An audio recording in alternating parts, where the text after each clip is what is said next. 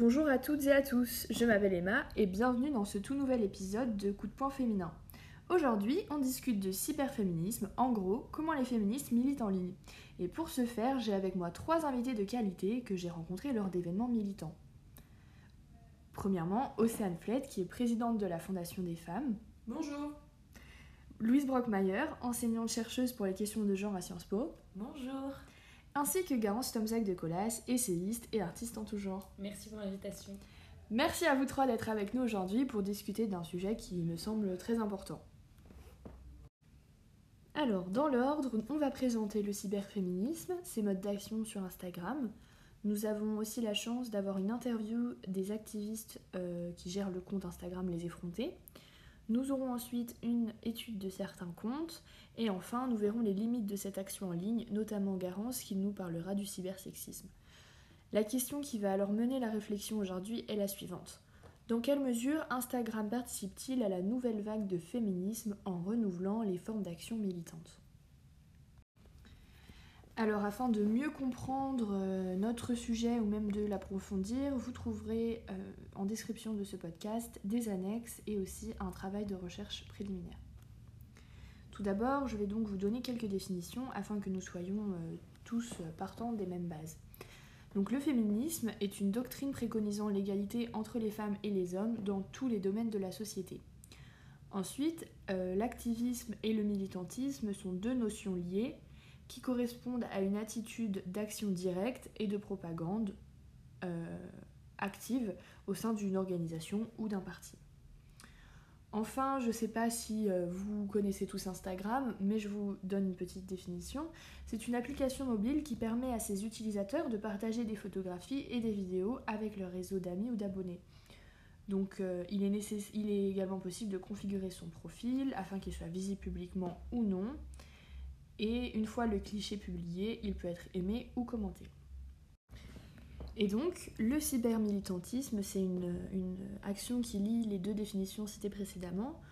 Donc, c'est l'action de militer pour ses opinions sur le web. Le cyberactivisme revêtit donc différentes formes, mais globalement, il reprend les moyens d'action du militantisme dit traditionnel. Premièrement, les réseaux sociaux sont utilisés comme des moyens de communication, comme des habituels tracts par exemple. Puis d'autres outils web comme euh, l'application change.org peuvent être utilisés pour signer des pétitions plus traditionnelles. Donc le web permet aux partis politiques et aux mouvements sociaux et économiques de prendre l'ampleur et de prendre de la visibilité au sein de la population. Ensuite, pourquoi on a choisi ce sujet aujourd'hui? Parce que selon nous, l'action politique et militante ne peut pas se faire en ignorant les moyens de communication actuels et nous pensons que c'est un enjeu important que doivent prendre en compte chaque mouvement social et parti politique. Et donc nous avons trouvé ça intéressant aujourd'hui d'étudier ces moyens, les limites, les impacts du cybermilitantisme et particulièrement du féminisme en ligne.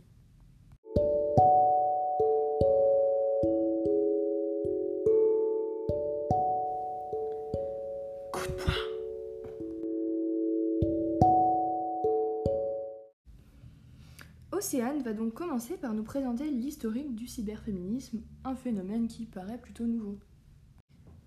Eh bien, merci pour ton invitation Emma. Tout d'abord, pour répondre à ta question, il est bon de rappeler que le cyberféminisme est né dans les années 1990, à peu près en même temps que le web lui-même. Internet était l'endroit parfait pour que les féministes puissent s'exprimer librement et exposer le féminisme à leur image. Tout cela s'est basé sur le Cyborg Manifesto, de Donna Haraway, un pilier du cyberféminisme. Seulement, plus l'utilisation d'Internet s'est répandue, plus les sites féministes se sont perdus dans la masse. C'est ainsi qu'à l'émergence des réseaux sociaux dans les années 2000, de nombreuses féministes ont tenté de réinvestir Internet. Twitter était au début le lieu parfait, seulement une fois dessus, elles ont rapidement reçu de nombreux messages de haine et ont décidé de se tourner vers Instagram à sa création en 2010. Depuis, les comptes féministes s'y multiplient et on parle même de troisième vague du féminisme. Pour rappel, la première vague était constituée des suffragettes des années 1920 et la seconde vague était, quant à elle, constituée des militantes issues, du mouvement de mai 1968. Si l'on parle de troisième vague, c'est en effet qu'une rupture avec les militantes de mai 1969 peut s'observer, surtout lorsqu'on regarde les nouveaux modes d'action internationaux et hyper accessible permis par les réseaux sociaux. Une question demeure malgré tout. Peut-on considérer que le recours au numérique marque une rupture avec les modalités antérieures du féminisme, ou bien s'agit-il plutôt d'une transformation des formes d'action permises par les propriétés techniques de cet outil? Merci Océane pour cette précision. Hein. C'est vrai qu'on pourrait penser que c'est un phénomène récent, donc pas du tout. Donc première information, mais euh, tu as évoqué un changement dans les modes d'action. Euh, est-ce que, par exemple, Louise, tu peux nous en dire plus? Oui, Emma, avec plaisir. Euh, donc, comme vous l'avez toutes les deux mentionné précédemment, la parole féministe s'est fortement propagée dans l'espace numérique. Une jeune génération d'activistes s'est emparée du web et des réseaux sociaux pour défendre l'égalité entre les sexes. Cette, parole, elle participe vraiment à un vaste mouvement social pour l'émancipation des femmes. Il est donc en fait intéressant, je pense, de voir comment les actions réelles, comme des manifestations, sont passées bah, par exemple à des tribunes publiées en ligne. Euh, ce changement en fait dans le mode d'action des féministes, euh, il est intéressant parce que avant, par exemple, elles se regroupaient pour des interventions radicales, des critiques de milieux sexistes tels que la psychiatrie ou la psychologie, pour vraiment réveiller un sentiment de conscience féministe collectif. Et aujourd'hui, les féministes, elles, bah, d'abord, elles vont s'organiser sur Internet et après un certain temps, elles vont aller dans la rue et euh, le combat reste le même et s'inscrit même dans la continuité de celui-ci. Mais du coup, est-ce que cela veut dire que les actions virtuelles ne sont pas aussi concrètes que celles menées bah, dans la vraie vie en, IRL euh, on met alors en opposition en fait un féminisme pratique de 1968 à 1990 avec un féminisme théorique depuis 1990 pratiqué essentiellement en ligne. On utilise ce terme de théorie parce que de plus en plus de livres, films, d'études, de textes ou d'archives sur le genre sont accessibles au grand public, ce qui sensibilise un plus grand nombre d'individus à cette cause. Cependant, ce qui est vraiment important, et je pense que c'est important pour nos auditeurs de le savoir, le degré de militantisme est un point clé sur Internet et il peut varier d'un simple like sur une publication féministe, qui peut être en fait parfois un geste inconscient, à un partage d'informations qui est du coup plus conscient, mais aussi un militantisme direct avec des actions directes en ligne, comme une tribune ou alors faire une conférence en ligne. Pour les besoins de notre podcast, nous avons réalisé une petite enquête auprès de nos auditeurs et auditrices pour leur demander quelle était leur vision du cybermilitantisme, du cyberféminisme, euh, et euh, pour savoir s'ils étaient eux-mêmes militants et engagés sur le web. Donc voilà, euh, cette enquête est en annexe et les résultats sont en annexe. Et Louise, peux-tu nous en dire un peu plus sur les résultats de cette annexe? Oui, bien sûr, Emma.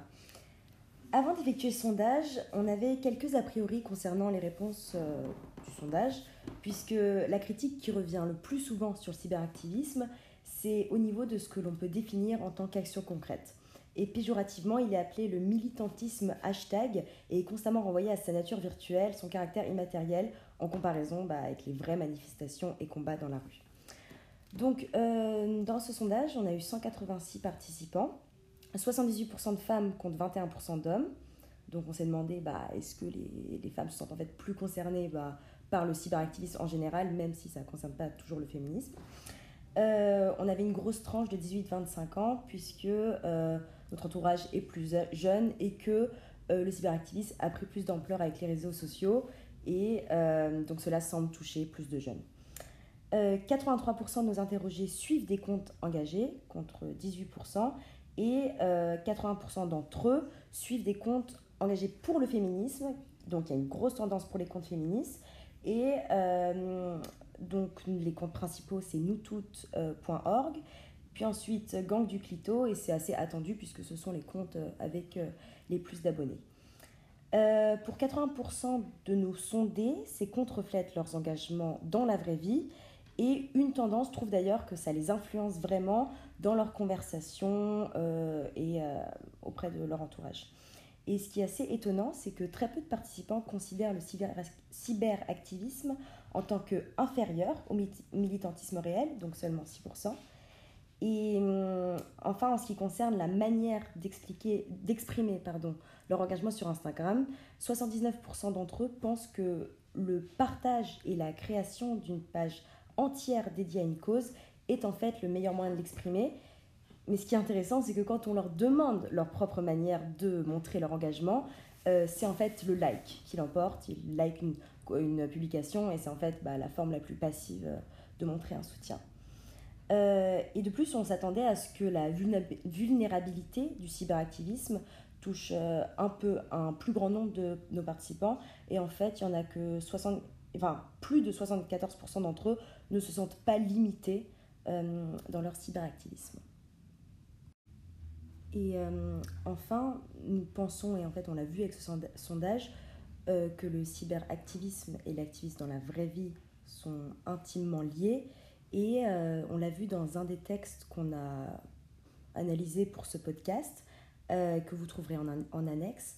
C'est un article de Pablo Bergami G. Barbosa qui dit en fait que les outils utilisés sur les réseaux par les mouvements sociaux sont similaires à ceux utilisés dans le militantisme traditionnel, les rendant ainsi liés. Et notre enquête, elle, a montré que sur 180 réponses, 56% des sondés estiment que ce cybermilitantisme et ce militantisme en ligne sont liés.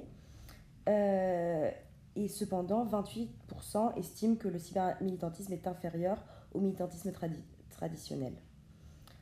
Euh, donc voilà, donc même les personnes qui n'ont pas une vraie idée du cyberactivisme pensent quand même que euh, ces deux notions sont liées.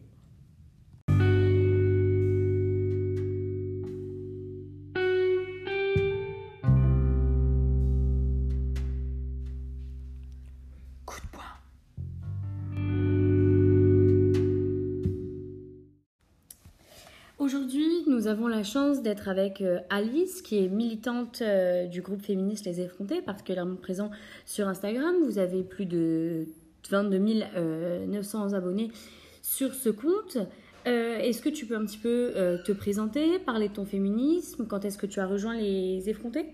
Bon, bah, juste pour faire rapidement, je travaille dans l'audiovisuel, je suis monteuse vidéo et assistante réalisation. Mhm. Et en ce qui concerne mon engagement féministe, c'est arrivé assez tard parce que là j'ai 32 ans et je dirais que j'ai vraiment, je me suis vraiment euh, intéressée à ces questions-là il, y a, deux ans et demi, mhm. euh, donc il y a 30 ans. Et voilà, c'est en. Et en gros, j'ai fait une colloque, euh, une nouvelle colloque, et une des personnes avec qui je vivais m'a vraiment beaucoup apporté euh, sur le sujet et euh, m'a vraiment intéressée à toutes ces questions-là. Et du coup, j'ai commencé à m'enseigner par moi-même, écouter des podcasts, euh, suivre des comptes sur Instagram. Ça, a vraiment beaucoup participé aussi à mon éducation féministe. Et voilà, puis à lire des livres. Et, et voilà, donc pendant deux ans, je me suis vraiment engagée d'un point de vue très personnel, enfin, dans, voilà, dans mes lectures, mes conversations, mes engueulades avec euh, plein de gens. Euh, et, et, ensuite, euh, c'est vrai que je me disais depuis un moment, bon, c'est bien sympa de lire des livres, mais est-ce qu'il ne faudrait pas que je fasse quelque chose de plus concret pour vraiment aider mm. dans la ma vie, si je veux dire.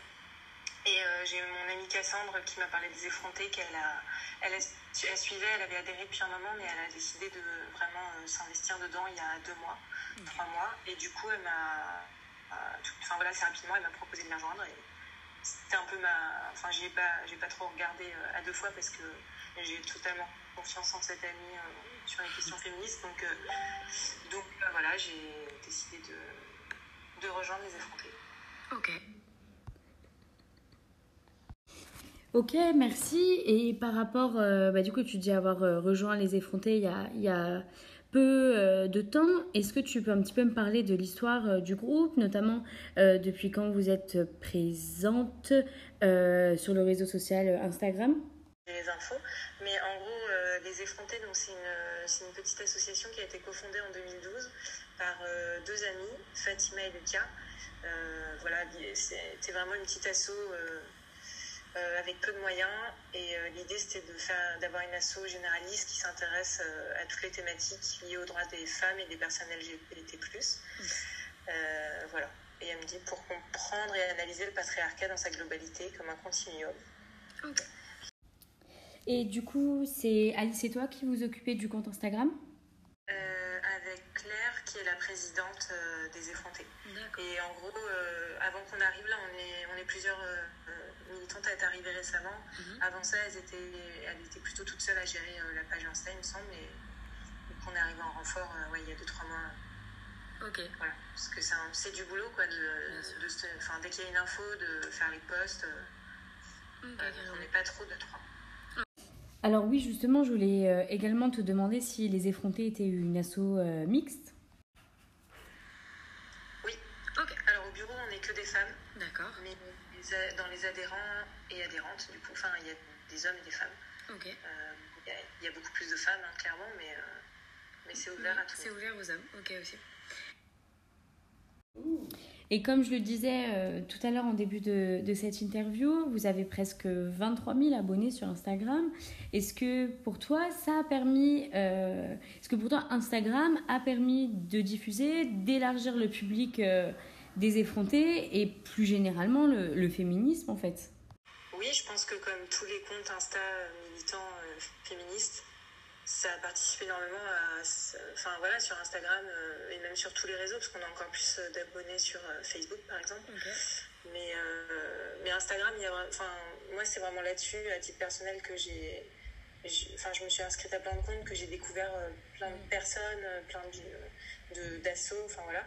Et, et, donc oui, je pense que les effrontés, en plus, on est vraiment une asso un peu de terrain, enfin il va y avoir quelques quelques actions, des happenings, des, voilà, des participations, manifestations, rassemblements, mais on est beaucoup une association de sensibilisation, donc euh, pour mhm. ça les réseaux sociaux, c'est vraiment un, terrain hyper important pour diffuser euh, euh, les informations.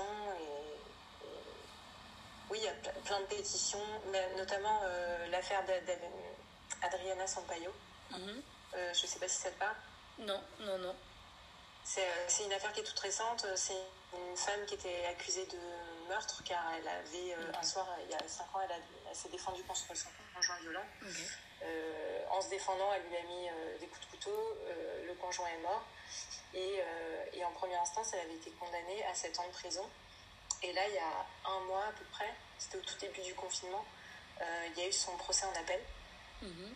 Et on a fait une grosse campagne, on a écrit une tribune qui a été diffusée dans Mediapart et qu'on a diffusé euh, sur, euh, sur Instagram et sur tous les réseaux. On a, euh, il y avait une pétition qu'on a diffusée donc, au même mhm. moment. Et, et puis avec Claire, on a été au procès les trois jours du procès. Donc on, a tenu un peu au courant les gens sur le réseau. Et, et voilà, ça a participé le fait qu'il y ait la pétition, que la tribune tourne. Bon, c'était aussi dans un média autre, mhm. enfin voilà, Instagram, mais, mais euh, ça, participe à sensibiliser les personnes. Oui, alors euh, du coup, euh, tu me disais avant l'interview que vous étiez bien sûr un compte professionnel sur Instagram, donc vous avez accès, j'imagine, à de nombreuses statistiques et vue générale, enfin voilà, vue d'ensemble sur les interactions que vous pouvez avoir avec les Instagrammeurs et Instagrammeuses. Est-ce que du coup, tu, je sais pas si tu as pu avoir accès pardon, à ces statistiques Est-ce que tu as l'impression que vous êtes particulièrement repartagé, que l'on répond particulièrement à vos stories, à vos posts, euh, etc. Bah, comme j'ai pas de, comparatif avec euh, d'autres comptes qui auraient euh, le même nombre d'abonnés à peu près, je ne saurais pas te dire, mais enfin, on a, oui, on a quand même pas mal de réactions. Et après, je t'avoue, je vais pas trop voir les statistiques euh, du compte, mais je vois bien dans les messages euh, de personnes qu'on connaît pas, on en mhm. reçoit régulièrement, il y a régulièrement des, comment dire, euh, oui, des réactions aux stories.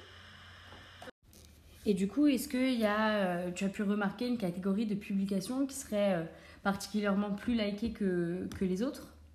Les photos de manif et tout ça, c'est pas mhm. du tout celles qui sont. Bon, parce qu'en plus, à chaque fois, on en met plein, donc je pense que ça dilue vachement les réactions. Euh, non, en fait, dans tous les derniers posts qu'on a fait, donc la, plupart c'était quand même des articles de journaux euh, pour parler de tel ou tel sujet. Là, j'en avais fait un sur sur Darmanin. Mhm. Enfin, voilà, c'est souvent ce genre de choses. on a pas mal de réactions, mais celle ces dernières semaines qui a battu tous les records, comme bien souvent, c'est un mème. donc c'est voilà, c'était un petit dessin d'humour sur les hommes cis blancs qui évidemment a provoqué un nombre de réactions hallucinants avec des, des fights de commentaires qui. Enfin voilà, je crois ça moi depuis que j'étais sur le compte, j'avais jamais vu autant de commentaires. Quoi. Ça s'est répondu dans tous les sens. Ok, et beaucoup de commentaires négatifs?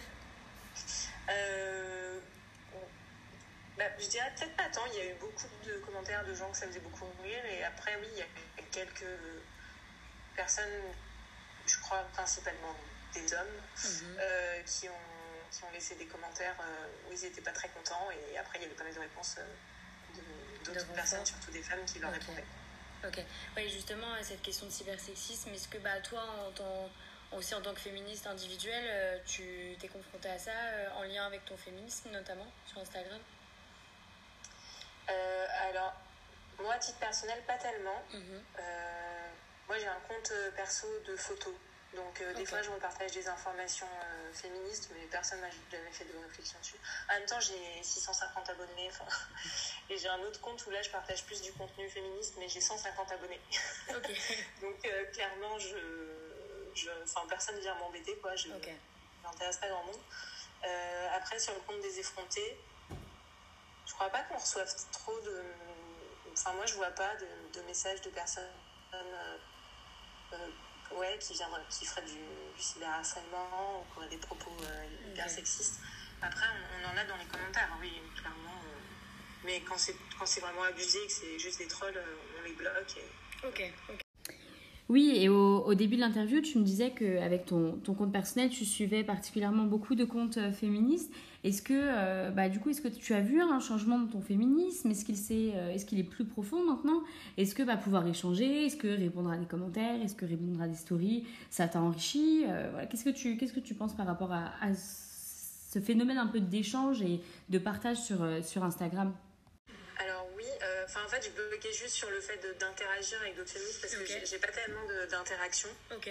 Euh, moi, je suis des comptes, et, mais bon, je suis pas du genre à envoyer des messages ou à laisser plein plein de commentaires. Mhm. Euh, en revanche, j'en, donc j'en suis beaucoup, je lis beaucoup ces contenus-là. Et là, oui, ça, clairement, euh, ça m'a appris plein de choses. Ça m'a appris, ça m'apporte des informations sur l'actualité mhm. de tous les procès en cours, tout ça. Ça permet aussi, je trouve, de, de décompresser parce qu'il y a beaucoup d'humour. Donc euh, ça c'est un truc que, que j'aime bien. En fait, même si effectivement euh, c'est vrai que ça, c'est une forme d'échange en fait. Même si moi je parle pas directement à la personne et que la mhm. personne ne s'adresse pas directement à moi, je sais qu'on est cette communauté où on se marre entre nous et tant pis s'il y a quelques personnes qui décident de, de venir troller dans les commentaires, mais on, sait qu'on est. C'est un, ouais, c'est un peu un lieu safe. Euh, mm. Ouais, c'est ça, on se marre entre nous, quoi. Il y a ce côté-là. Et après, oui, oui, ça m'a, oui, oui, bien. Enfin, ça m'a apporté euh, beaucoup, ça m'a fait grandir dans mes réflexions, plein de choses sur lesquelles j'étais pas forcément informée, euh, notamment le, euh, tout ce qui est question, toutes les questions de transidentité. c'est, j'écoute des podcasts un peu sur le sujet, mais j'ai pas forcément lu des bouquins sur le sujet.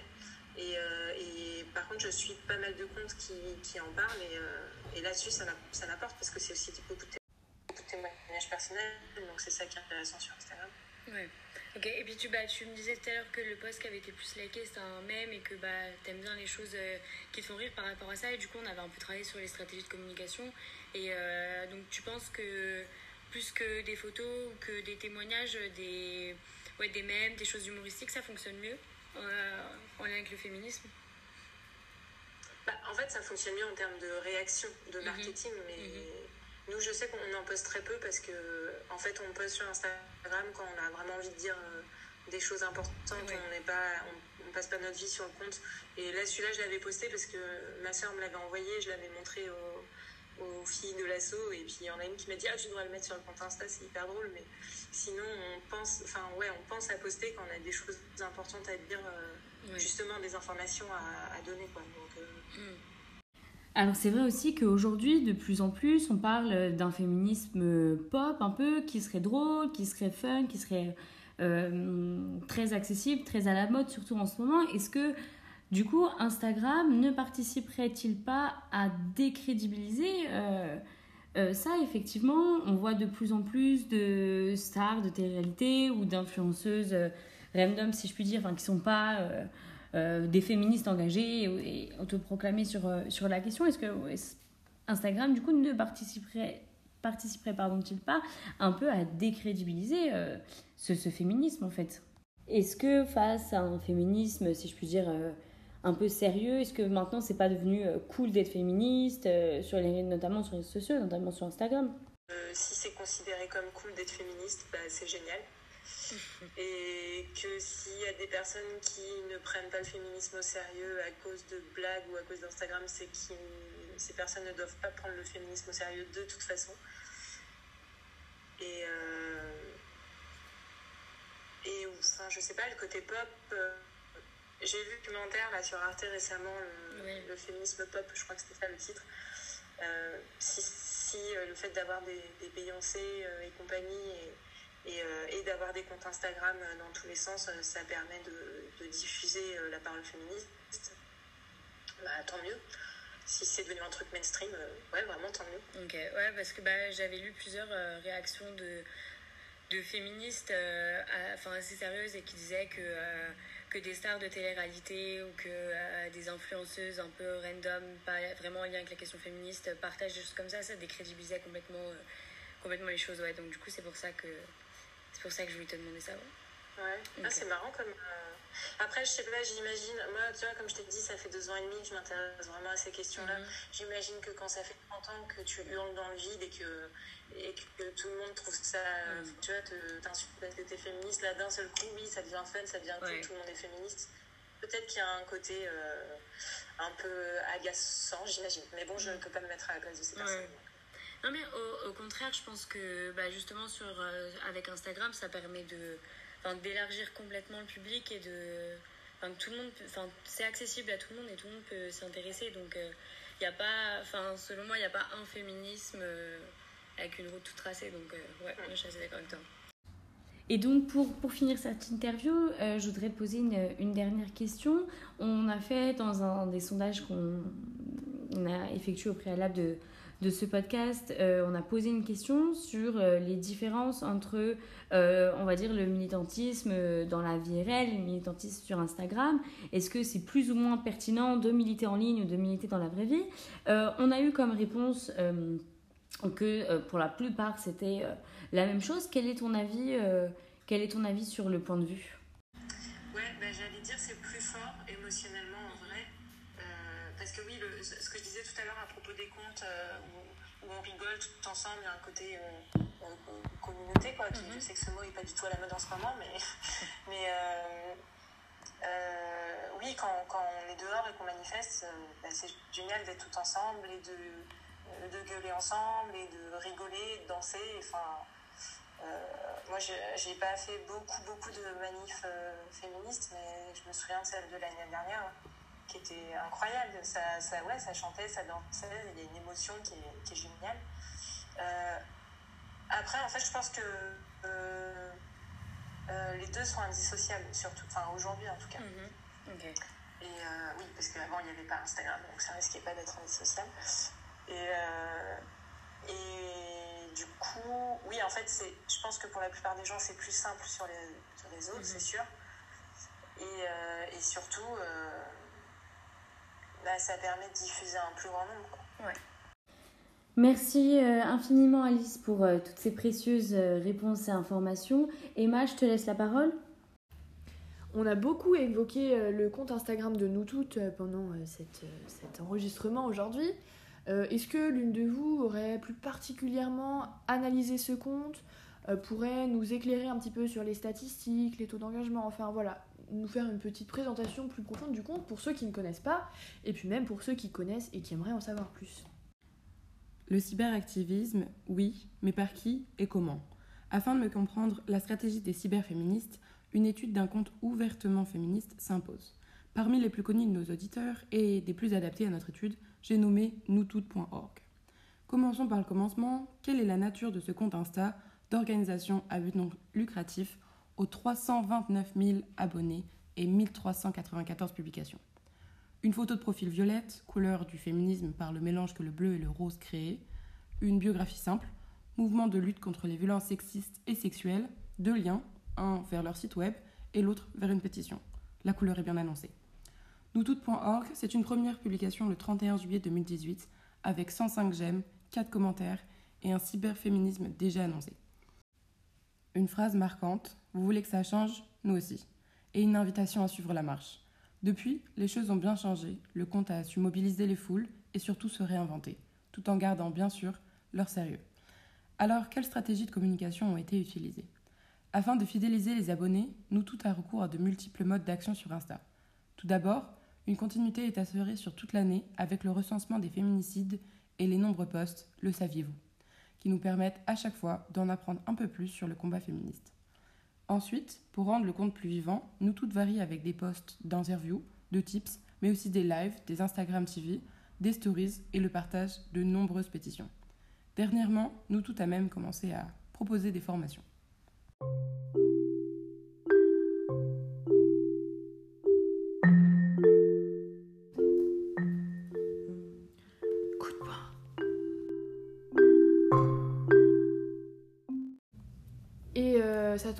Parliez parce que si je me trompe pas, nous toutes euh, proposons des, des formations, euh, bah, postent des, des, publications sur Instagram en proposant des formations, c'est ça? Oui, oui, contre les violences sexuelles et sexistes, tout à fait. Et il me semble que Garance, tu as déjà participé à une de ces formations. Effectivement. Est-ce que tu pourrais nous en dire plus? Bien sûr. Effectivement, ça doit faire euh, six mois, ça date un petit peu d'avant le premier confinement. elles ont ouvert des cellules d'écoute euh, et donc pour, pour ces cellules d'écoute, donc pour orienter, pour euh, euh, aider les, victimes de violences sexuelles et sexistes qui contactent nous toutes. Du coup, voilà, il fallait former euh, certaines activistes, certaines féministes sur la question. Donc, sur Instagram notamment et sur euh, WhatsApp euh, également, elles ont créé des groupes. Donc, il y a des groupes qui sont fermés aux échanges, donc pour limiter les notifications. C'est toute une, stratégie qui est mise en place sur la question. donc, voilà, des, groupes de, sensibilisation, de liens vers des orientations, vers des psychologues ouverts et ouvertes sur la question, vers des commissariats j'allais dire presque féministes, mais du moins qui prennent, qui prennent les plaintes. Euh, et oui, en fait, on voit du coup que Instagram participe complètement à l'action féministe, tout du moins pour, euh, pour le groupe Nous Toutes. Euh, grâce, à, grâce à ces groupes, euh, je vois, j'ai un message sous les yeux, que faire pour aider les femmes victimes de violences pendant le confinement? Donc les, les, les, activistes de Nous Toutes écrivent, partagez les posts Nous Toutes qui proposent des pistes d'action et elles donnent les liens de, de, certains visuels avec des informations, des numéros de téléphone, etc. Et plus généralement, vu qu'on parle principalement d'un compte en particulier, euh, plus généralement, est-ce qu'il y a une typologie des gens, enfin des, des personnes abonnées au compte Instagram féministe? Est-ce qu'on peut dégager des grands critères sociaux ou, je ne sais pas? Est-ce que euh, une, de vous, Océane, vu que tu as un peu étudié la question, euh, est-ce que tu peux nous en dire plus sur la typologie des gens qui suivent les comptes Instagram féministes? Alors Emma, oui, ce serait avec plaisir que je vous expliquerai tout ça. Afin d'en savoir un peu plus sur les abonnés des comptes féministes les plus connus parmi les personnes ayant répondu à notre sondage, nous avons utilisé Social Blade et fait notre petite analyse de 5 comptes Instagram, comptant Nous Toutes, Tajoui, Gang du Clito, Dans la bouche d'une fille et Clit Révolution. Ce qui en est ressorti est simple, au premier abord. Le taux d'engagement des abonnés est faible. Mais d'abord, une petite explication sur ce que le taux d'engagement est. Il est calculé sur la base d'une addition de la moyenne des likes et de la moyenne du nombre de commentaires, ensuite divisé par le nombre d'abonnés, et nous permet de voir à quel point les abonnés sont intéressés et réceptifs au contenu proposé par le compte. Ainsi, lorsqu'on regarde le taux d'engagement de ces 5 comptes, on peut établir une moyenne de 4,80% avec seulement 1,77 pour noustout.org et 9,2% pour Dans la bouche d'une fille. Mais alors, quelles sont les raisons de ce manque récent d'engagement des abonnés? Tout d'abord, il est bon de préciser que 4,80, c'est le double de la moyenne d'engagement sur Insta. Ensuite, d'autres choses sont à prendre en compte, comme le fait que la plupart des comptes féministes ont connu en février de cette année une augmentation marquante de leur nombre d'abonnés. Et pour cause, le mouvement hashtag MeToo a été relancé par le procès du producteur Harvey Weinstein, condamné très récemment à 23 ans de prison pour viol. Nombreuses sont les personnes qui ont donc souhaité suivre de plus près ces avancées et le mouvement et son arrivée en France. Nutout.org a ainsi publié 378 posts Instagram pendant le mois de février 2020. Et ce, bien sûr, sans compter les nombreuses stories. Une fois la vague d'intérêt au mouvement hashtag MeToo passée, nombreux sont les abonnés qui se sont désintéressés au contenu et ont simplement arrêté de lire, commenter et partager, mais ce, sans se désabonner, faussant ainsi les statistiques des taux d'engagement. De plus, l'analyse des comptes Instagram et les témoignages de nos interviewés ont permis de constater que les abonnés des comptes féministes sont largement plus des femmes que des hommes. Comme vous l'avez évoqué les filles et comme euh, les résultats de l'enquête euh, statistique ont pu nous le montrer, euh, les hommes semblent prendre une place moins importante que les femmes dans le combat féministe en ligne. Est-ce que on peut en discuter là maintenant? Est-ce que vous pensez que les hommes devraient prendre plus de place? Est-ce que vous trouvez ça normal? Qu'est-ce que vous en pensez? Voilà, donnez-nous vos avis sur la question. Alors oui, oui, c'est vrai que c'est un débat assez houleux hein, quant à la place des hommes euh, dans le féminisme en général. Euh, toutefois, je pense que Instagram peut permettre euh, d'inclure plus facilement les hommes, ou du moins que les hommes participent volontairement plus facilement au féminisme. On l'a dit, par un like, enfin le like est considéré comme une forme de militantisme. Hein. J'ai déjà vu de nombreux internautes, Instagrammeurs partager des publications féministes dans leur story notamment. Donc je pense que, Instagram aide, peut aider particulièrement à l'inclusion des hommes, tout à fait. Mais tu vois, par rapport à ça, j'ai même posé la question, est-ce que tu penses qu'un homme devrait créer une page féministe? Et est-ce que par exemple, bah, est-ce que si c'était euh, nous toutes, est-ce que si à la tête de nous toutes c'était un homme, est-ce qu'on accepterait ça? Enfin, est-ce que tu trouves que c'est une bonne chose Ou même, est-ce que, qu'est-ce que toi t'en penses, Océane? Bah, euh, Oui, oui, oui, c'est vrai que c'est une question qui revient euh, doucement. maintenant, je donne toujours le contre-exemple. Est-ce qu'on pourrait voir un homme, une femme, pardon, à la tête d'une association ou d'un compte Instagram masculiniste? Je pense qu'on peut toutes s'accorder sur la réponse. Non, bien évidemment. Océane, je ne sais pas si tu voulais réagir tout à l'heure.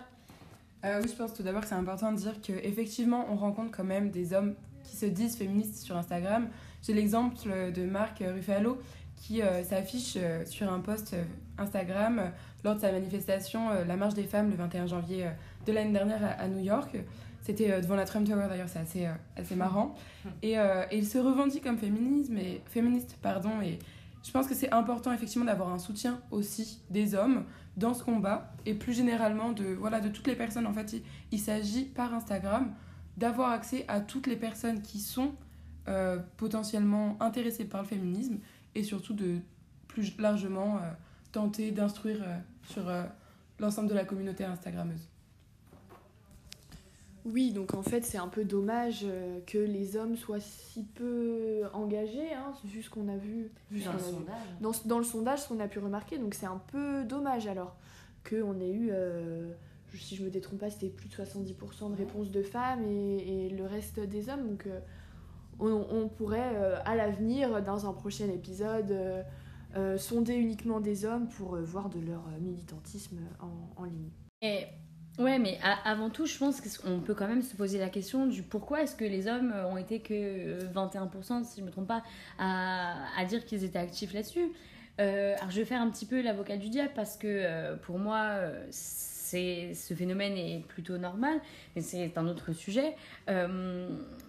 par exemple, si on prend, oui voilà, si on prend encore l'exemple de nous toutes, il n'y a aucun intervenant masculin sur la question. Donc, euh, n'est-ce pas un frein quelque part euh, à leur militantisme Effectivement. Et, puis même, rappelons-le, euh, le féminisme, c'est pas le combat bah, juste des femmes, c'est un combat pour l'égalité, donc tout le monde devrait participer. Et si on n'a que bah, 50% de la population qui s'investit dans ce combat, bah, on n'aura pas de résultat. Donc les hommes, pour moi en tout cas, sont les bienvenus et devraient même se sentir bah, inclus dans, dans, ce combat. Ils sont peut-être plus légitimes aussi euh, sur Instagram que, que dans la vraie vie. Que... Oui, juste, ouais. Hmm. Alors justement par rapport à la légitimité des hommes dans le féminisme, lorsque j'avais posté en story le sondage pour que mes abonnés puissent y répondre, j'ai eu de nombreuses réponses de la part de mes amis, dont un homme, qui m'a expliqué qu'il ne se sentait pas vraiment légitime de parler sur Instagram du féminisme et surtout qu'il avait un peu peur de la vision des autres, euh, de pourquoi lui et pas une femme, et qu'il euh, préférait euh, liker simplement un post plutôt que revendiquer son féminisme par voilà, le partage d'une page Instagram féministe telle que nous toutes. Et je trouve que c'est très intéressant de, de voir justement à quel point sur Instagram, on peut rester anonyme par le like un peu, et en même temps bah, revendiquer tout son combat en partageant en story, en faisant des posts et en créant des, des pages. Eh bien, merci les filles pour ces précisions. C'était super intéressant d'en apprendre plus sur le féminisme en ligne. Mais qui dit féminisme dit sexisme. Et justement, Garance, dans un de tes essais, tu parles des limites de l'action féministe sur le web. Et est-ce que tu pourrais nous en dire plus, nous expliquer quelles sont les limites de cette action et euh, quelles sont les réactions finalement que rencontrent les militantes en ligne? Donc oui, oui, Emma, tout à fait. Euh, et puis selon notre enquête dont parlait euh, il y a quelques instants Louise, presque 26% des 170 répondants et répondantes ont estimé rencontrer ou avoir déjà rencontré des limites par rapport à leur action euh, militante en ligne, ce qui reste un nombre relativement très important. quelles sont ces limites? Je pense que c'est la question qu'on peut se poser. les sondés nous ont répondu. Donc ils nous ont parlé du concept de militantisme performatif, c'est-à-dire militer pour sa propre image, pour sa propre bonne image. Nous avons également relevé des problèmes de censure, notamment d'autocensure, et également, euh, bien évidemment, des réactions violentes d'opposition euh, par des commentaires diffamatoires haineux qui eux-mêmes ont un impact sur la vie et professionnelle et personnelle euh, de ces internautes. Donc oui, voilà, effectivement, si la parole féministe, on se l'est dit, hein, c'est largement diffusé sur Instagram, le sexisme a quant à lui pris une ampleur particulière sur le réseau social, laissant place effectivement euh, à ce qu'on appelle euh, du cybersexisme. C'est vrai que c'est un mot qu'on entend, qu'on emploie beaucoup, mais qu'est-ce que c'est le cybersexisme? Alors, ce sont des actes, des commentaires, des messages à caractère sexuel ou qui critiquent la manière de s'habiller, l'apparence physique, le comportement amoureux ou sexuel ou bien encore l'activisme féministe. Bref, il convient à remettre ou à mettre chacune et chacun à la place qui lui est assignée dans le système de genre. Alors voici quelques chiffres hein, pour illustrer cette notion. On sait que 17% des filles déclarent avoir été confrontées à des cyberviolences à caractère sexuel par le biais de photos, vidéos, messages privés envoyés sous la contrainte. Tout cela réside effectivement dans la nature intime et individuelle du réseau euh, qui a bien entendu permis de libérer la parole des femmes, de pouvoir la partager, donc tout à fait une forme de militantisme, mais toutefois on s'est rendu compte que la question de l'anonymat sur Instagram posait problème puisqu'elle est à l'origine d'une violence sexiste particulière. Euh, en effet, à l'avènement du hashtag MeToo, notamment sur Twitter, mais on l'a également vu sur Instagram, la riposte patriarcale fut et d'ailleurs est toujours très vive. C'est en fait le caractère online du réseau social qui participe à la décrédibilisation déjà existante dans la vie réelle. De nombreux internautes ont ainsi revendiqué la véracité des propos, arguant que le format des médias sociaux, et plus particulièrement en fait d'Instagram, ne permet pas, ne permettrait pas, si je puis dire, de savoir si ce que dénoncent les femmes est réellement personnel ou si c'est une simple façon de mettre son profil online en avant, euh, questionnant donc par là en fait la véracité des accusations portées par ces femmes. Donc oui, la, déferlance euh, de haine, déferlante pardon, excusez-moi, de haine qu'ont connue certaines femmes conduit inévitablement au silence, hein, et ce de façon plus violente et plus agressive que dans la vraie vie. Les critiques ne venant pas forcément d'une ou d'un groupe de personnes, mais bien possiblement de millions d'internautes. Et en outre, Instagram joue un rôle ambigu dans la lutte contre les dictats patriarcaux et notamment de l'apparence physique. D'un côté, le réseau social a permis aux exigences de représentation de tout type de corps de se répandre rapidement, largement, mais de l'autre, Instagram peut également être aussi euh, un véritable enfer. Celles par exemple dont le métier implique de parler ouvertement à leurs abonnés des discriminations liées à l'apparence physique sont familières des trolls et de commentaires particulièrement violents et haineux. Euh, je cite dans mon essai Laura Delorato, qui est euh, influenceuse sur Instagram, qui m'a expliqué dans un récent euh, post, à la suite de réactions sur un récent post, qu'elle devait parfois s'éloigner temporairement des réseaux sociaux, car ses messages privés débordaient de commentaires de haters qui l'accusaient de détruire l'image de la féminité et de promouvoir l'obésité, lui conseillant même de se, de se suicider. Donc oui, tout à fait, le, harcèlement à l'égard des femmes est bien plus virulent euh, lorsqu'il est euh, sur Instagram pour, les raisons qu'on vient de nommer. Et euh, je voulais également vous parler d'un autre phénomène qui est assez récent, qui nous est parvenu. nous savons que depuis maintenant presque plus d'un an, je dirais, l'association féministe dont Océane parlait il y a quelques instants, Nous Toutes, qui est selon moi la plus présente sur Instagram, hein, a créé des branches de ce groupe dans un nombre très important de villes en France, dans le but de faire des collages qui dénoncent et sexisme et patriarcat. Donc ces collages, ils sont particulièrement très diffusés sur les réseaux sociaux, hein. donc c'est comme ça que, ça, que l'activisme se développe, hein. on l'a dit précédemment, et ils sont euh, de nombreux fois partagés par euh, les Instagrammeuses et Instagrammeurs. Et dès lors que ces partages ont commencé à être... Euh, à s'étendre particulièrement, les féministes ont vu apparaître des comptes dits anti-collage sur lequel des collages sexistes avaient été publiés. Euh, donc en fait, les Instagrammeuses, elles ont vu euh, les, la transformation en fait de leur collage existant, c'est-à-dire que euh, les groupes de personnes à l'origine de ces comptes Instagram retiraient des lettres au collage fait par les femmes, donc au collage fait, aux phrases faites, hein, pour en créer de nouveaux, pour insulter. voilà, c'est une façon, une façon de, de faire du sexisme et donc qui est particulièrement virulent sur Instagram puisque, euh, puisque très partagé. Nous arrivons donc à la fin de notre podcast. Euh, merci de l'avoir écouté. Nous espérons que cela vous a plu. Mais pour répondre à la problématique posée en introduction, qui était dans quelle mesure Instagram participe-t-il à la nouvelle vague de féminisme en renouvelant les formes d'action militantes, nous pouvons dire, grâce aux invités, à l'interview, au sondage et à l'utilisation de Social Blade, qu'Instagram participe au renouvellement des modes d'action féministes, notamment grâce à l'étendue mondiale que cette application a, et également grâce à l'anonymat relatif de cette plateforme. En fait, cette plateforme permet aux féministes et aux comptes s'engager d'avoir une grande visibilité pour cette cause, notamment grâce à la facilité de relayer les contenus engagés, grâce notamment, comme on l'a dit, à des publications en story, des j'aime, des commentaires, etc. N'hésitez surtout pas à consulter les annexes de ce podcast qui seront en description. Et moi, je vous dis à la semaine prochaine pour un nouveau podcast de Coup de poing féminin. Au revoir